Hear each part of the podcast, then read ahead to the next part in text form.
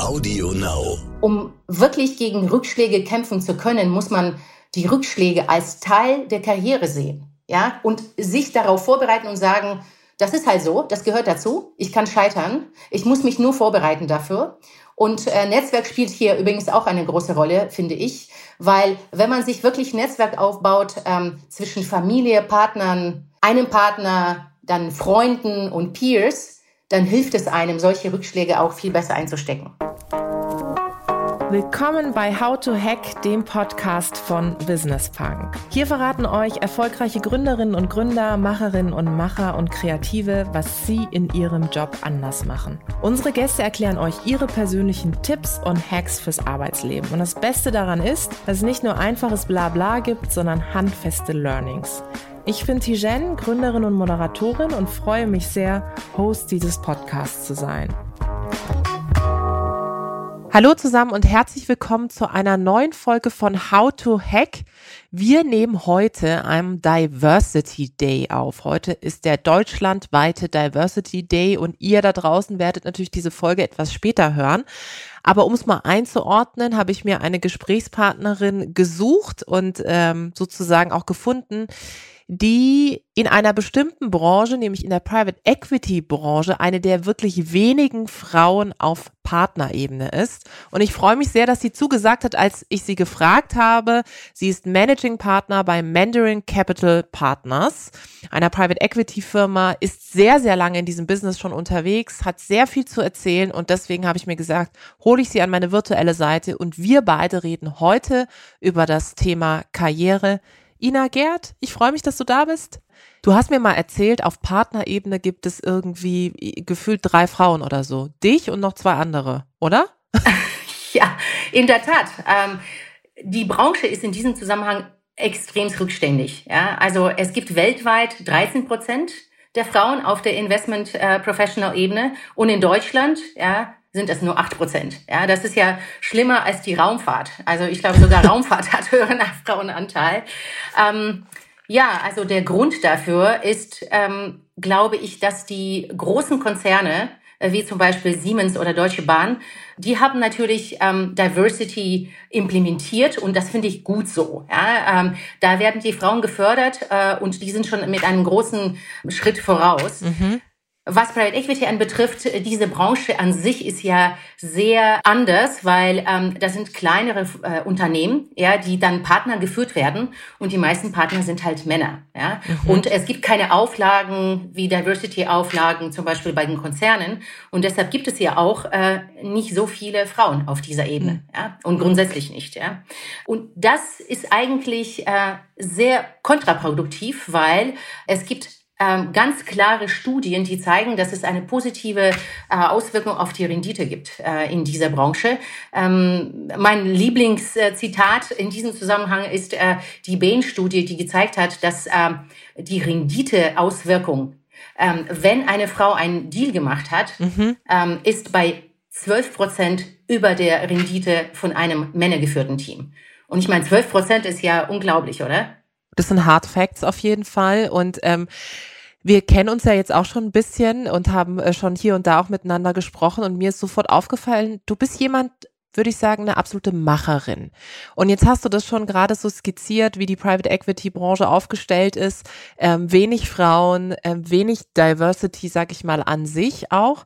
Ähm, trotzdem hast du dich ja in deiner Karriere nicht davon abhalten lassen, zu sagen, ich gehe in diese Branche. Vielleicht magst du den Zuhörerinnen und Zuhörern mal skizzieren, wie hast du Fuß gefasst? Wie hast du angefangen? Und vor allem, warum hat es dich nicht abgehalten zu sagen, ey, ganz ehrlich, Leute, ich gehe hier meinen Weg? Ja, nee, sehr gerne. Ähm, ich habe eigentlich äh, sehr ungewöhnlichen Weg äh, in die Private Equity Branche gemacht, weil ähm, ich komme ursprünglich aus der ehemaligen Sowjetunion, ja, bin sozusagen hierher zu, äh, gekommen zum Studieren und ähm, bin eigentlich in einem Umfeld damals aufgewachsen, das halt überhaupt nicht unternehmerisch war. Mein Vater war Professor an der Uni und äh, für mich war das relativ klar, dass ich auch irgendwann mal Professor an der Uni sein werde.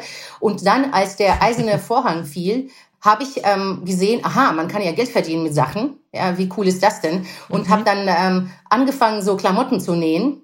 Hat, äh, war das jetzt nicht besonders erfolgreich, aber äh, der Stein für ähm, die Selbstständigkeit wurde gelegt und äh, dann habe ich mir gesagt, ich will auf jeden Fall irgendwann mal als Unternehmerin tätig werden. Ja. Äh, und dann kam ich nach Deutschland und habe im Prinzip keine Basis dafür gehabt. Also ich hatte weder Unternehmen zum Vererben, ja, äh, noch irgendwie mhm. äh, Geld, ein Unternehmen zu kaufen. Und deshalb habe ich BWL studiert und gesagt, ich will auf jeden Fall unternehmerisch handeln und mich frei entscheiden. Also das war mein Wille, der mich dazu geführt hat, dass ich ähm, in diese Branche eingestiegen bin, weil ich gesehen habe, da kann ich so viel Neues aufbauen und ähm, da kann ich wirklich mich frei entscheiden und mitwirken und ähm, helfen, die Unternehmen zu verändern. Du hast gerade ähm, so schön skizziert, dass du irgendwann nach Deutschland gekommen bist und im Grunde von Null gestartet bist, dir alles aufgebaut hast.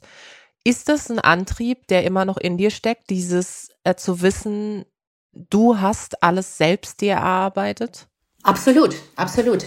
Ich finde, in Deutschland gibt es ähm, ein bisschen so ein, so ein Stigma ähm, für geradlinigen Karrieren. Ja? Und mhm. das muss gebrochen werden. Das ist für mich auch ein Teil der Diversity, dass man sagt, ich möchte auch, ähm, äh, nicht alle Leute haben einen geradlinigen Weg.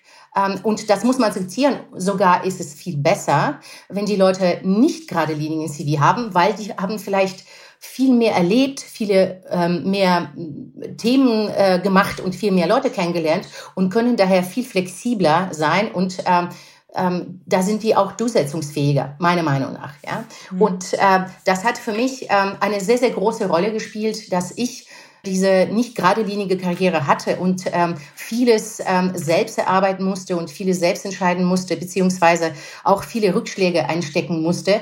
Und ähm, das hat mich aber äh, zu dem gemacht, was ich jetzt bin. Und ähm, ich bin fest davon überzeugt, dass äh, diese Resilience, wie man das jetzt neudeutsch sagt, ähm, sehr, sehr wichtig ist, um erfolgreich zu werden. Hattest du denn das Gefühl, dass du mehr kämpfen musstest als irgendwie andere? Also du hast gerade gesagt, dieses Durchhaltevermögen zu merken, okay, ich starte hier von null auf. Ich habe kein Netzwerk, ich habe auch kein Netz, kein familiäres Netz, das mich irgendwie auffängt. Hattest du das Gefühl, okay, ähm, du musst dich irgendwie mehr durchbeißen als jetzt andere? Ähm, Netzwerk ist ein sehr, sehr gutes Stichwort. Ja, ich finde, Netzwerk ist extrem wichtig, besonders wenn man ein Aufsteiger ist, ja, und äh, keine geradelinige Karriere mhm. abgelegt hat. Netzwerk hilft einem sehr, ja. Ähm, in meinem Fall ist es so, ich bin da sehr anglosächsisch geprägt äh, und ähm, lerne sehr viel, also durch Try and Error und von den anderen Leuten. Äh, deshalb ist für mich Netzwerk essentiell. Ja, und äh, dieses Sichtbarsein, die Leute suchen, von denen man lernen kann, das war immer Teil äh, meines, ähm, ja, meines Doings, meiner Karriere. Und äh, deswegen finde ich Netzwerk ähm, besonders für mich sehr, sehr wichtig. Ich suche immer nach den Leuten, von denen ich lernen kann. Ich suche, ich habe ein großes Netzwerk und ähm, ähm, ich denke, das ist im Prinzip so die Basis, die ähm, für erfolgreiche Karriere da sein muss. Visibel zu sein, ähm, gutes Netzwerk zu haben und von den Leuten zu lernen. Was ist das, was dich motiviert, Ina? Also ähm, äh, ist es ähm, wirklich dieses einen Impact zu machen, Veränderung anzustoßen oder was ist das, warum du tagtäglich das machst, was du machst? Das ist definitiv der Wille, unternehmerisch zu handeln und mich frei zu entscheiden. Weil ich halt in so einem System aufgewachsen bin, wo man nicht so frei entscheiden konnte, ist es für mich essentiell, diese Freiheit zu haben. Und deshalb ähm, habe ich immer gesagt, ich äh, möchte äh, unternehmerisch sein und in meinem Job finde ich, ähm, ist es genau die Kombination, dass ich auf einer Seite ähm, sehr unternehmerisch bin, also ich bin Inhaber und Managing Partner eines Fonds ähm, und kann somit zusammen mit meinen Partnern Entscheidungen treffen ja, und ähm, muss kein Stakeholder-Management machen. Und auf der anderen Seite habe ich ja ähm, sehr großen Drang, nur was Neues aufzubauen oder was zu verändern.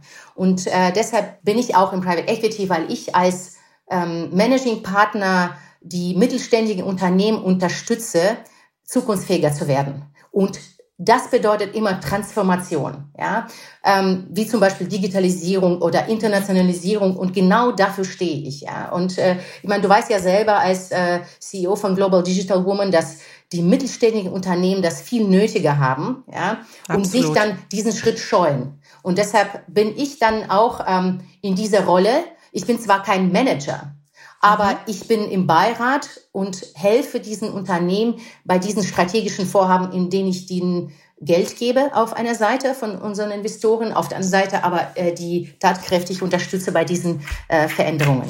Und das treibt mich an. Das ist diese Expertise, die du dann im Grunde auch über eben, du hast gerade gesagt, Beiratstätigkeiten auch mit einbringst. Und das ist mit Sicherheit auch etwas, was sehr daher kommt, wie du natürlich geprägt worden bist. Dieses Hinfallen, Aufstehen, Weitermachen.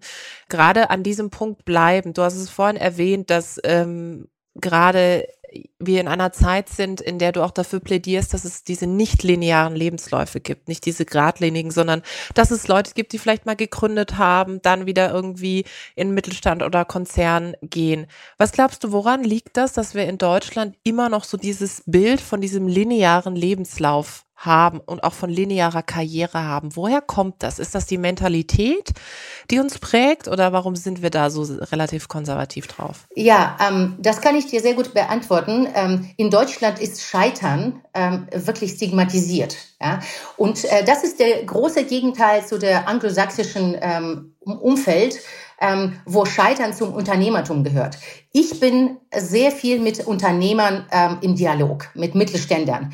Und da gehört Scheitern dazu. Zum Beispiel das Unternehmen, ähm, was ich in das ich vor zwölf Monaten investiert habe, Club Cosmetics. Herr Klapp hat das Unternehmen gegründet und der ist dabei zweimal gescheitert. Und er hat gesagt, Frau Gerd, das hat mir geholfen, so zu sein, so zu werden und so erfolgreich zu werden, weil ich gescheitert bin. Ja. Und äh, das fehlt in Deutschland, diese Einstellung, ja, ich muss mindestens zwei, dreimal gescheitert haben, damit ich dann wirklich mhm. er erfolgreich was aufbauen kann. Also in meinem Fall, ähm, wenn wir dann wirklich dieses Beispiel Transaktion Club nehmen, ich bin damals äh, zu MCP äh, gekommen ähm, mit der Idee, ich möchte nicht ein Teil eines großen Private Equity sein, äh, was etabliert ist, mhm. sondern ich möchte wirklich was Neues aufbauen. Und ähm, deshalb habe ich mich entschieden, dieses deutsche Office von MCP vom Scratch aufzubauen. Ja. Und ähm, der deutsche Private Equity Markt ist sehr umkämpft und äh, die meisten haben gesagt, Inna, du also als One-Woman-Show beziehungsweise als berufstätige Mutter das ist beinahe unmöglich. Ja? Und ähm, das war mir klar natürlich, dass es sehr, sehr schwierig sein wird. Aber ich habe halt immer wieder versucht und versucht und drei Jahre lang hat es wirklich nicht so wirklich geklappt. Und dann hat sich äh, dieses Unternehmen gefunden, was sehr, sehr gut zu unserer Investmentstrategie passt. Und dann, und dann kam Corona. Ja? Und dann musste ich im Prinzip das Ganze im Homeoffice machen, im Lockdown die ganze Rezession äh, durchführen. Und äh, da kamen solche Sachen dazu, wie die Finanzierung war bei da gescheitert, etc. etc. Und dann ähm, hat es trotzdem geklappt. Ja? Ich finde sehr wichtig, dass man, um wirklich gegen Rückschläge kämpfen zu können, muss man die Rückschläge als Teil der Karriere sehen. Ja? Und sich darauf vorbereiten und sagen, das ist halt so, das gehört dazu. Ich kann scheitern. Ich muss mich nur vorbereiten dafür. Und äh, Netzwerk spielt hier übrigens auch eine große Rolle, finde ich, weil wenn man sich wirklich Netzwerk aufbaut ähm, zwischen Familie, Partnern, einem Partner, dann Freunden und Peers, dann hilft es einem, solche Rückschläge auch viel besser einzustecken. Das wollte ich gerade tatsächlich auch dich fragen. Du hast ähm, das jetzt erwähnt. Ich finde das so spannend, dass du sagst, okay, ähm, für eine Karriere braucht es eben auch diesen Weg durch die Rückschläge hindurch. Die machen einen tatsächlich auch stärker. Jetzt hören bestimmt Leute zu, die äh, entweder schon Rückschläge erlebt haben oder sogar vielleicht mittendrin sind. Was ist das, was dir persönlich immer geholfen hat in diesen Momenten des Scheiterns? Wie bist du damit umgegangen und was kannst du anderen raten, wie damit umzugehen ist? Also, wie ich schon gesagt habe, ich rate jedem, Rückschläge als Teil des Lebens zu betrachten. Weil dann ist man auch nicht so, also man ist viel viel besser vorbereitet und man ist dann auch nicht so schockiert. Ja, äh, dieses Stigma des geradlinigen Lebenslaufs muss aus einem Kopf raus. Ja, und ähm, also ich hatte durch meine ungewöhnliche Vita mit vielen Rückschlägen zu kämpfen und habe einfach gelernt, dass man sich nicht davon abbringen lassen darf, dass man sich vorbereiten muss auf Rückschläge und dass man, wie gesagt, wenn das ähm, kommt, dass man sagt, okay, das ist nur ein Teil des Lebens und jetzt kommt ein anderer Teil des Lebens, der viel besser ist und ich muss mich, ich darf mich nicht von meinen Zielen abbringen lassen. Und ähm, da muss natürlich auch äh, Hilfe geholt werden, wenn man tatsächlich auch Rückschläge hatte, von dem Netzwerk zum Beispiel. Der heutige Werbepartner heißt Dell Technologies. Dell Technologies ist ein IT-Technologiehersteller und Solutions Provider, der End-to-End IT-Lösungen für Unternehmen aller Größen bietet. Speziell zugeschnitten auf deren Bedürfnisse und Budgets. Außerdem gibt es mit ProSupport Plus einen direkten Zugang zu ProSupport Technikern rund um die Uhr und einen Vor-Ort-Service am nächsten Arbeitstag. Und Dell Technologies bietet eine sofortige Implementierung. Gezahlt wird später. Mehr Infos unter 0800 724 4869 oder online unter www.dell.de slash kmu-beratung. Du hast gerade von den Zielen im Hinblick auf die Karriere gesprochen. Würdest du sagen, Karriere lässt sich planen? Ähm, ich finde, Karriere lässt sich nicht planen, aber man muss sich auf jeden Fall Ziele setzen. Das ist natürlich ganz, ganz wichtig. Ja? Äh, und zwar, man muss sich ähm, besonders als Frau wirklich ambitionierte Ziele setzen, finde ich. Äh, man muss auch ähm, einfordern wollen und können. Und man muss sagen, ja, ich will das erreichen und ähm, ich ähm, mache auch alles dafür. Ja, also die Arbeit nicht scheuen, mhm. äh, ambitionierte Ziele setzen und halt peu à peu die Themen abarbeiten, um das erreichen zu können. Ja, dazu gehört auch zum Beispiel ähm, Lifelong Learning. Ja, das ist für die Frauen einfach sehr essentiell. Ne? Ich sage immer, wer aufhört, besser zu werden, hört auf, gut zu sein. Ja, das ist mein persönlicher Leitspruch. Ähm, und das ist auch so ein Thema, was man immer ähm, im Kopf behalten muss. Also ich, mir geht es so, dass man immer ja lernen möchte und ähm, sich die Ziele ähm, setzt, die ambitioniert sind. Siehst du einen Unterschied zwischen, ähm, gerade auch wenn wir beim, beim Beispiel der Frauen bleiben, von, ich sag mal, Frauen in Anführungszeichen Karrieren und in Deutschland und Frauenkarrieren im Internationalen? Siehst du da Unterschiede? Absolut. Ich sehe da ganz klare Unterschiede. Ähm, ich arbeite sehr viel mit ähm, USA mhm. und China, ja, und da ist der Anteil der Frauen in Private Equity Branche viel höher. Ja, ähm, und die Unterschiede sind, die liegen einfach in der Einstellung, wie ich schon gesagt habe. Also die deutsche Private Equity Branche ist sehr stark männerdominiert und das ist ja nun mal so. Ich meine, das ist äh, das ist diese Bias, ja, von dem man immer sagt. Äh, die Entscheidungen werden dann von Männern getroffen und die sind dann natürlich dann auch entsprechend männerorientiert. Ja. Und dadurch, dass im Ausland alleine jetzt schon viel mehr Frauen auf der äh, Managing Partner Ebene sind, also in Deutschland kenne ich nur ja. noch zwei, ja, ähm, die, die, die Managing Partner sind im Bereich Private Equity.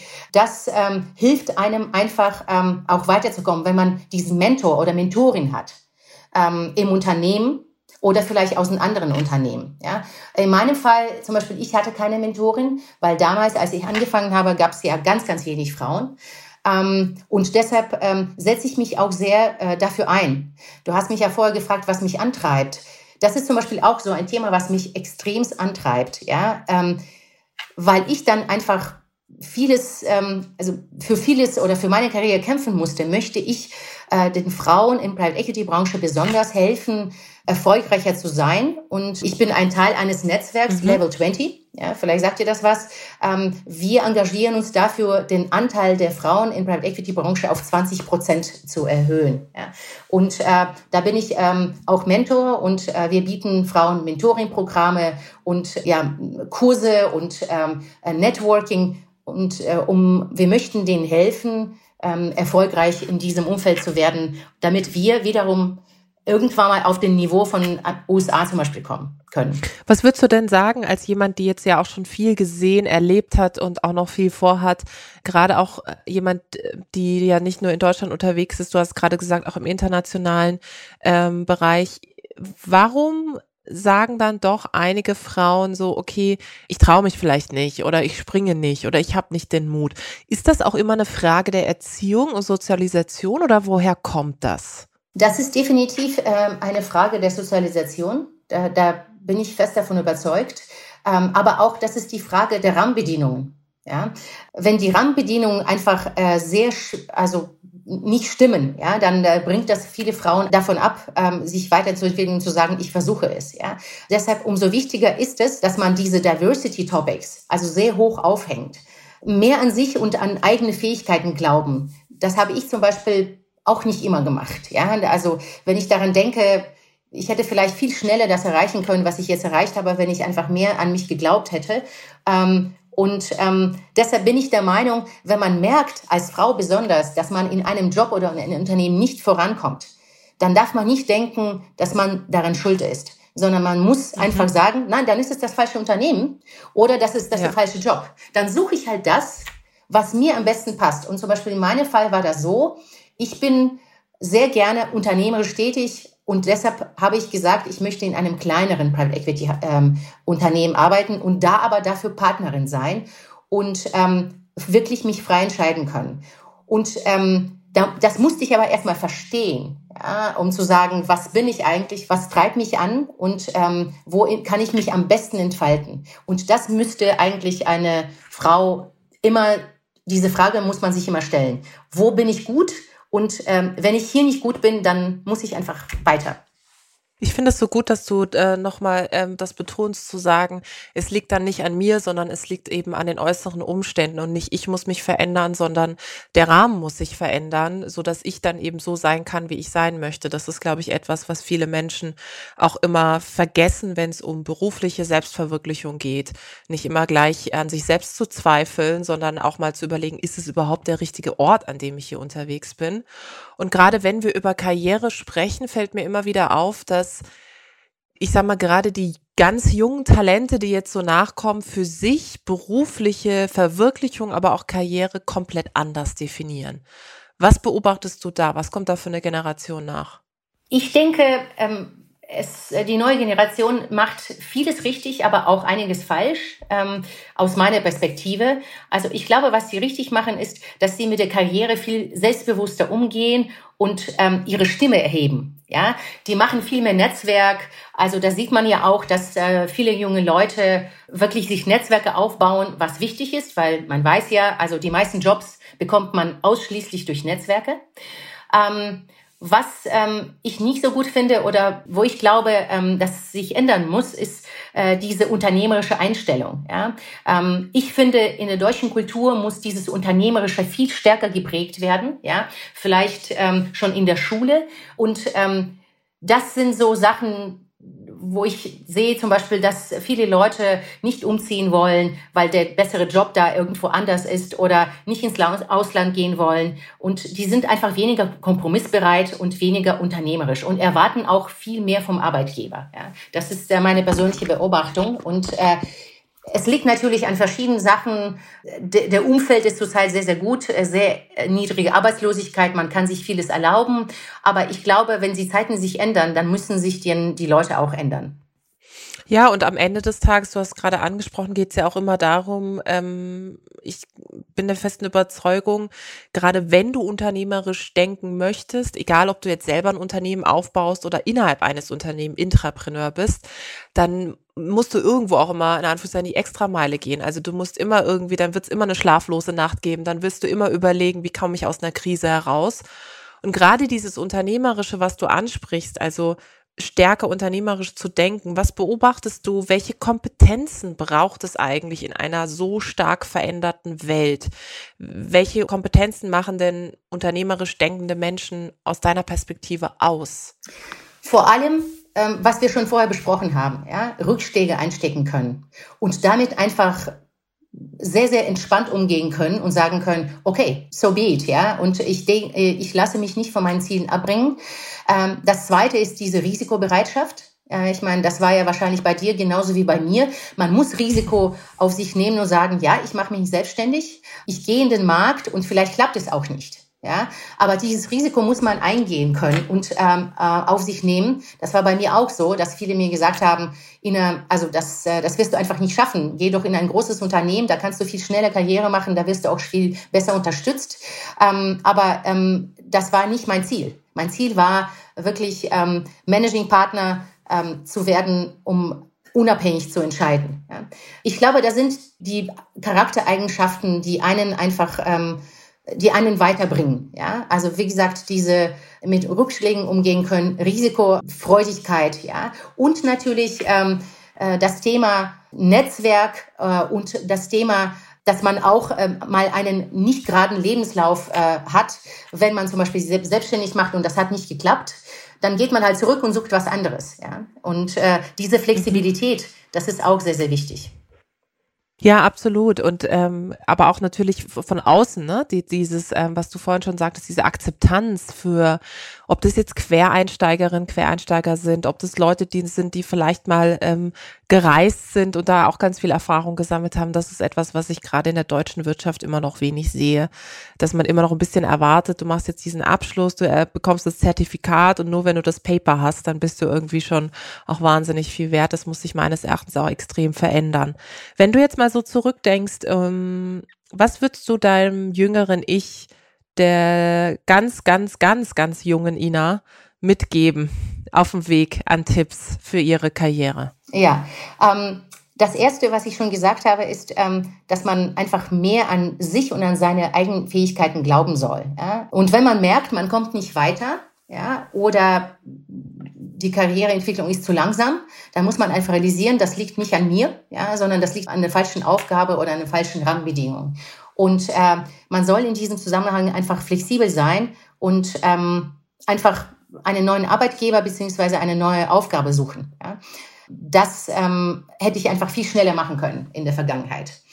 Zweitens, ähm, das habe ich auch nicht so wirklich äh, verstanden am Anfang, dass Karriere kein Sprint ist, sondern ein Langlauf. Ja, das heißt, ähm, man kann, wenn man ein bestimmtes Ziel nicht erreicht, bedeutet das aber nicht, dass die Karriere total zerstört ist und dass man nicht weiterkommt, sondern ähm, man äh, sprintet nicht, sondern man sagt, ich werde einfach diesen Langatem äh, mir anschaffen, damit ich dann wirklich durch meine Schritte durchgehe, ja, und dass ich meine Karriere einfach ähm, flexibel aufbaue. Diese Flexibilität ist natürlich auch sehr, sehr wichtig, ja. Und ähm, ja, deshalb ist es wichtig, glaube ich, langfristig zu denken und sich große Ziele zu setzen. Und wenn es halt nicht klappt, äh, dann muss man eine, eine, eine neue Lösung ausprobieren.